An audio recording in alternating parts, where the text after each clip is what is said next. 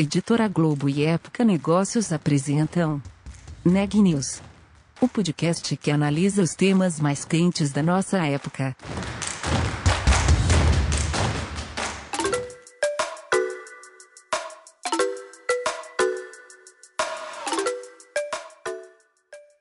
Olá, eu sou Marisa Dangil de Época Negócios e você está ouvindo mais um episódio do Neg News, nossa série de podcasts sobre como navegar e liderar em tempos de incerteza.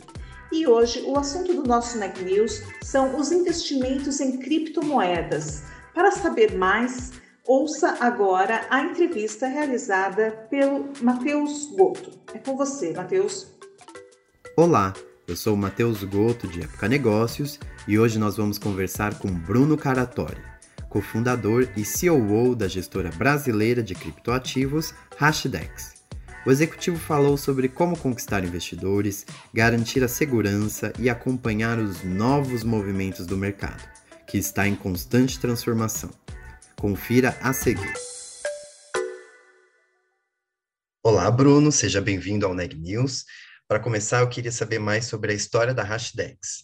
Como surgiu a ideia de criar essa fintech? Oi, Matheus, prazer. É, obrigado por me ter aqui. Claro, vamos lá. Hashdex é, existe já há quase quatro anos, né?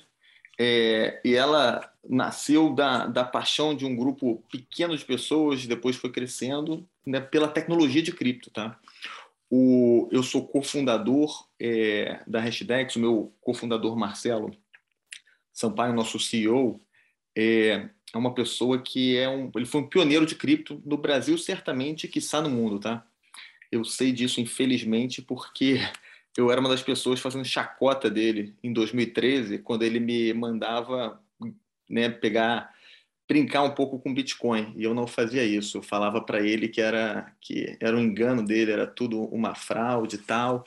E eu demorei um pouco para prestar atenção, mas foi devido a ele. Aí eu comecei a prestar atenção em 2015.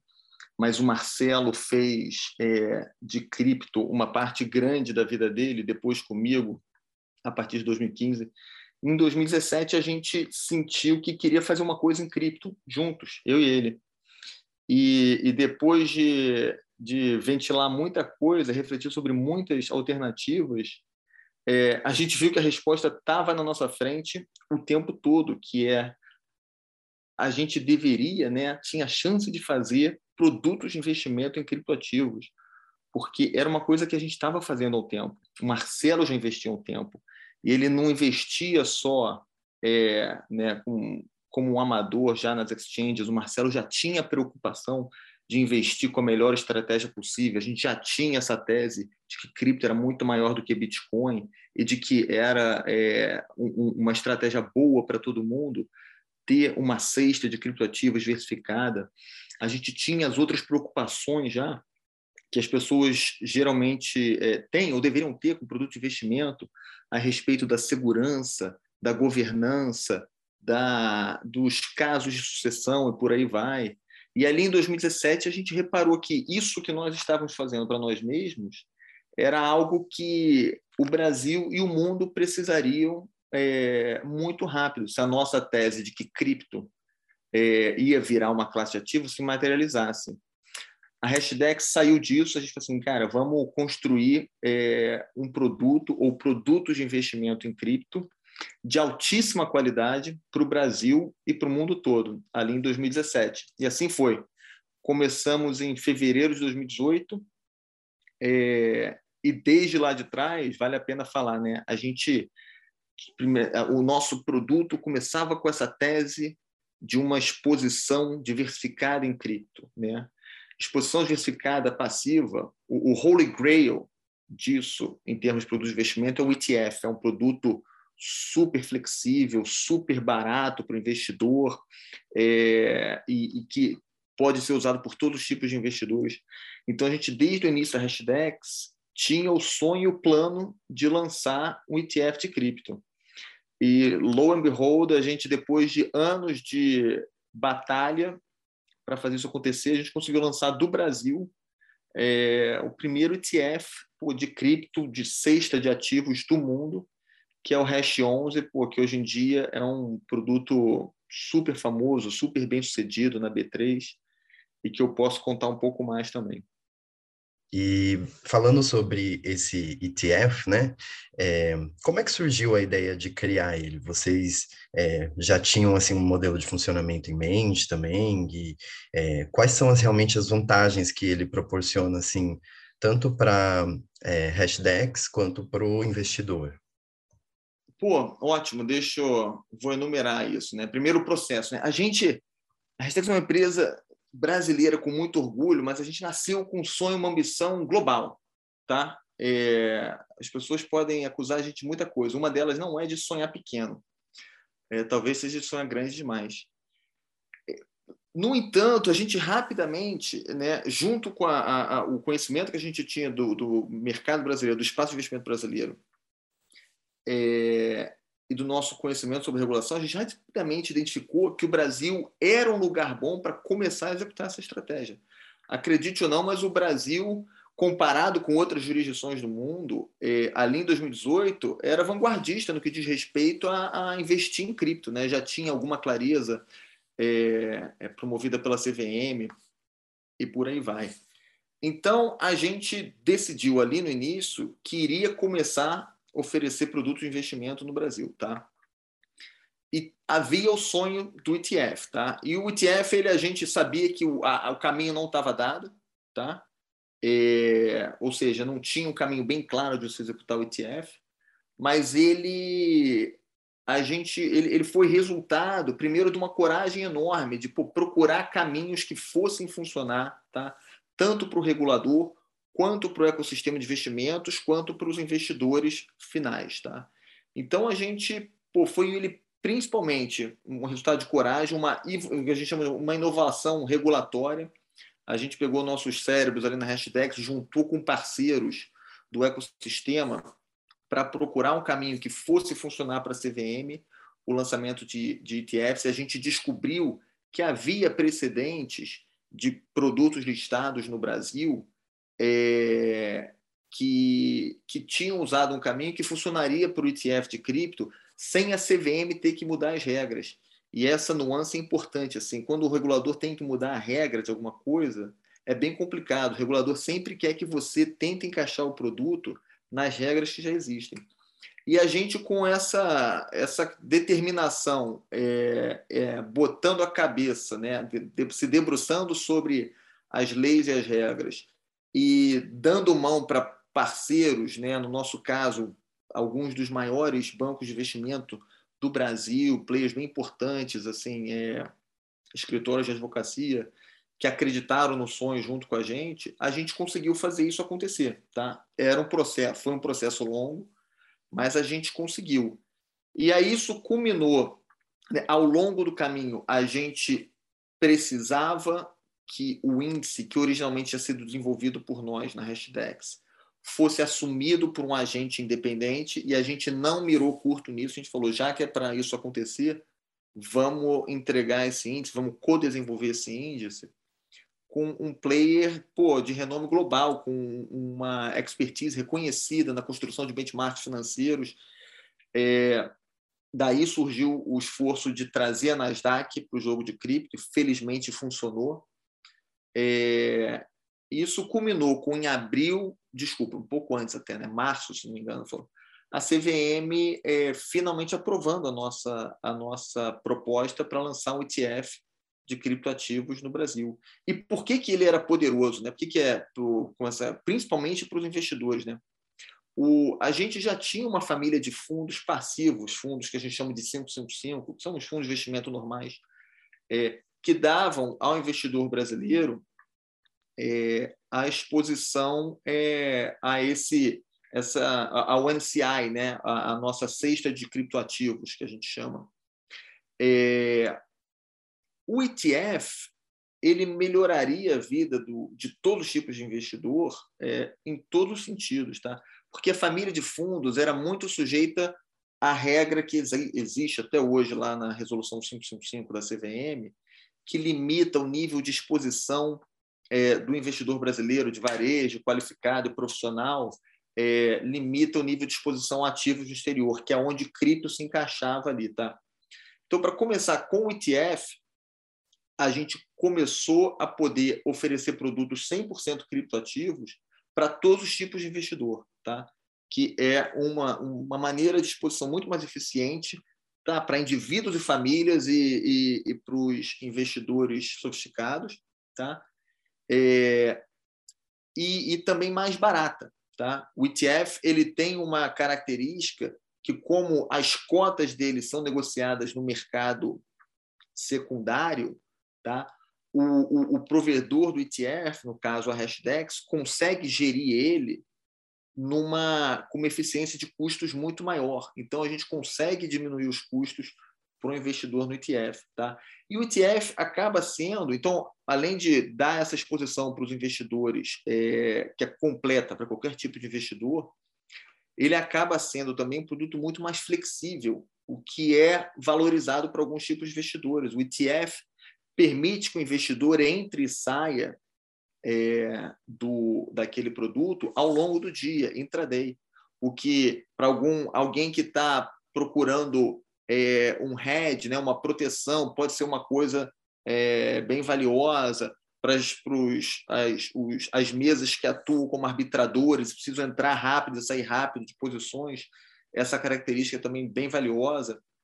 Então, é, a gente tinha bem claro para nós que o ETF seria um produto que iria atender o, o, o, um nível grande, né, uma quantidade grande de, de investidores em todo o espectro, né, com características muito boas, ou seja, maximizando a exposição, com custos baixos, com custos baixos para os investidores e por aí vai. Uhum, bem legal. E quais são os maiores desafios assim na gestão de cripto, tanto no Brasil quanto na América Latina? Boa pergunta. É, eu, não, eu não sei se eu classificaria os desafios como localizados, tá? A gente hoje em dia já tem coisas fora, né? Eu vou arriscar assim, o, quais são os maiores desafios na gestão de de cripto, tá? É, aí depois eu vou ver se tem um ângulo só de Brasil ou América Latina, tá? É, mas eu diria assim, assim, como uma classe de ativos bem nova, cripto é, ainda não tem é, o entendimento do, da comunidade de investidores que as outras classes têm. Tá? Então, a maior parte do nosso trabalho na Hashdex, na verdade, é educar e evangelizar é, o, o, público em o que, que é essa tecnologia, tá? E por que, que ela é uma boa opção de investimento. E, dado que você encara ela como opção de investimento, como que você deveria fazê-la compor seu portfólio? Hashdex tem uma credibilidade muito grande no mercado hoje em dia, porque a gente tem reconhecidamente um discurso muito sóbrio para todos os tipos de investidores. Né? Um discurso que é bem justo em, em, em, falar assim, investidor, você tem que calibrar muito bem a sua posição. Não é, você não é uma classe ativo muito volátil, tá? Você tem que manter sempre em mente os preceitos básicos do bom investimento, né? Que é espalhar suas movimentações ao longo do tempo, manter na sua cabeça um horizonte de, de, de longo prazo para investir é, em cripto. Isso é importante em qualquer tipo de investimento, ainda mais em cripto, numa classe de ativo tão, tão volátil. Então, uma parte grande nossa né, do desafio é fazer as pessoas entenderem sobre, é, sobre o que, que é a classe ativo e como investir nela. Tá? A gente tem um desafio grande de desfazer mito. Né? cripto, é, infelizmente, ou felizmente, dependendo de como você olha para isso, ainda tem muito mito. Tem muita gente que acha que cripto é, é primariamente para atividade é, ilícita. Tem muita gente que acha que cripto tem é, um, um, risco inexorável de hacking. E esses mitos têm algum fundamento, tá? Porém, o, o que um player como o Hashdex traz para o mercado, e é por isso que, que os reguladores deixam a gente atuar, é, a gente vai e mitiga esses riscos, tá? É, então, pô, as pessoas têm um, um medo, um, um, risco regulatório, elas vêm assim de cripto ser banido pelos governos. Então a gente fica constantemente explicando, olha só, esses mitos existem, essa é a causa, né? No entanto, assim, esse risco, se ele, não é que não existe, ele está muito menor hoje em dia. Os governos estão cada vez mais aceitando criptoativos, estão se pronunciando é, na linha de, de que eles vão ser regulados, porém não completamente banidos. É, os, os órgãos governamentais que, que né, vigiam, previnem contra crime financeiro estão cada vez mais em cima de cripto é, e, e fazendo com que os participantes do ecossistema obedeçam algumas regras é, básicas, tá? Mas cripto não é esse faroeste de utilização legal de lavagem de dinheiro, financiamento de terrorismo, que as pessoas costumam achar e até pessoas importantes costumam é, proclamar por aí. Então a gente tem, é, a gente está constantemente é, desfazendo esses mitos e, e finalmente a gente está ali. Eu acho que a gente tem sido bem sucedido na Hashdex, mas tem sido um espaço em que a gente está tendo que inventar a infraestrutura junto com o mercado. Quando a gente começou na Hashdex, os players que hoje em dia fornecem serviços básicos, porém muito importantes para um produto de investimento, tá? É, administração fiduciária, custódia, é, auditoria independente, serviços de governança geral, não existiam. E a gente foi atrás desses players, a gente, em alguns casos, inaugurou muitos deles, é, para que a gente trouxesse não só a reputação e o track record que, que players como KPMG, como Fidelity trazem para o mercado, mas também a expertise deles, né, de anos é, servindo produtos de investimento é, no interesse dos investidores. Então, é, eu acho, eu digo que esse, esse, desafio permanece, né? A gente continua querendo trazer mais e mais players é, importantes para o espaço de cripto, mas a gente certamente já evoluiu bastante.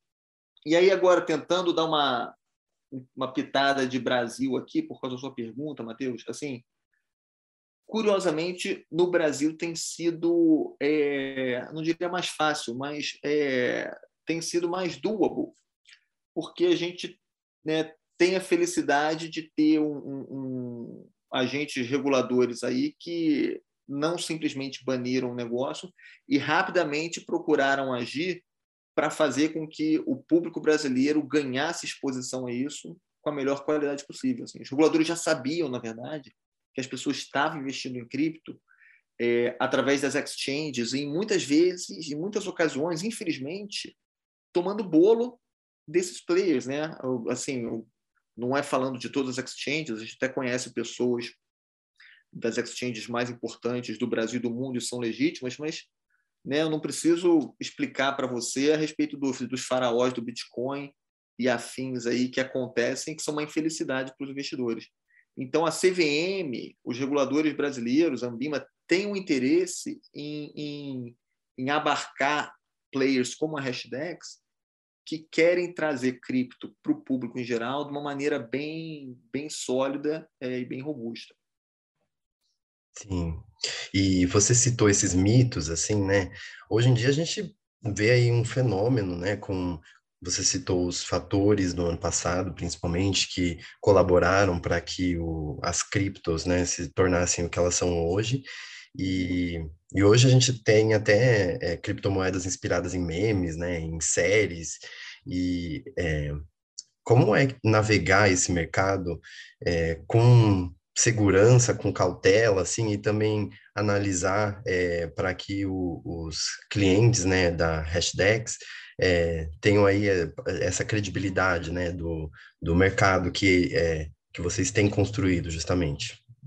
Não, perfeito. Isso era uma, era uma, uma, não diria uma preocupação, mas algo que a gente levou muito a sério na Hashdex desde o primeiro dia, né, estando em cripto há, há décadas, a, a, desculpa, há anos, a gente viu o, o, o, Bitcoin acontecer, a gente viu bem de perto quando outros ativos começaram a surgir, e a gente viu o que aconteceu ali depois do, do Ethereum, é, como ficou fácil, a partir do blockchain do Ethereum, para qualquer grupo de pessoas criar um criptoativo, a gente viu uma explosão ali que era predominantemente de coisas que não deveriam existir. Tá? E, e na nossa cabeça isso trazia bastante ruído para o mercado, mas não invalidava a nossa, a nossa visão de que tinha que trazer produto de qualidade para as pessoas investirem. Tá? É... E o jeito que a gente aborda, né, abordou isso, é em construir metodologias tá, que entreguem para os investidores é, exposição a ativos legítimos, o que a gente chama de investíveis. Tá? E aí a gente se alia a um conhecimento profundo do mercado, tá? conhecimento profundo dos ativos e uma relação bem forte com players de reputação altíssima. Tá? São os custodiantes com os quais a gente trabalha, que são todos é, regulados aqui nos Estados Unidos, que é onde eu fico, tá?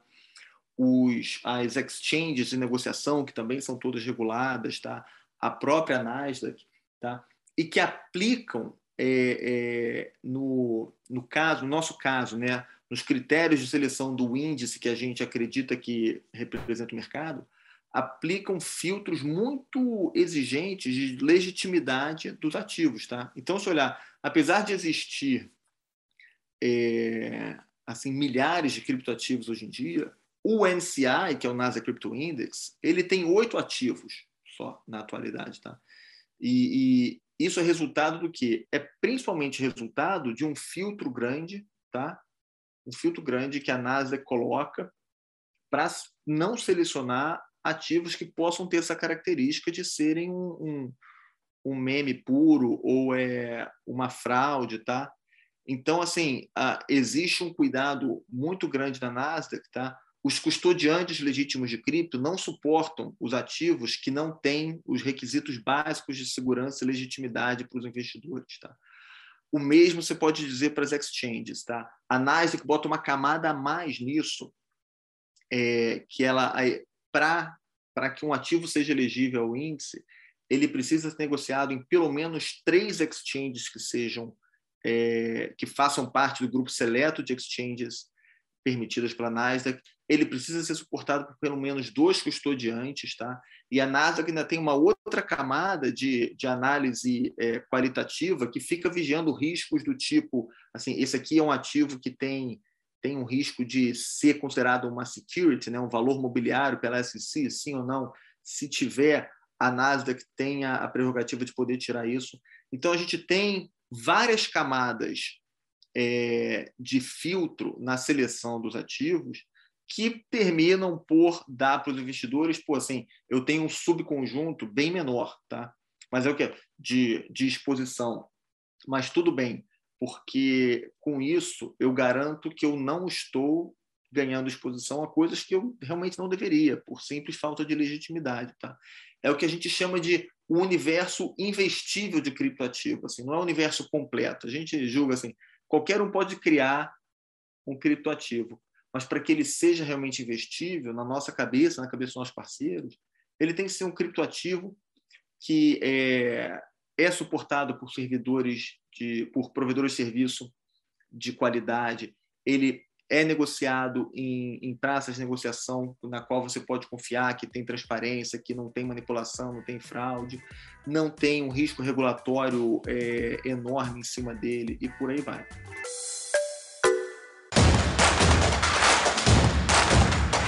Esse podcast é um oferecimento de Época Negócios. Inspiração para inovar. Não deixe de conferir nossos outros podcasts. Presidente Entrevista Presidente. The Office. E os negócios da nossa época. Ouça, acompanhe, compartilhe. Vamos fazer deste podcast o nosso ponto de encontro.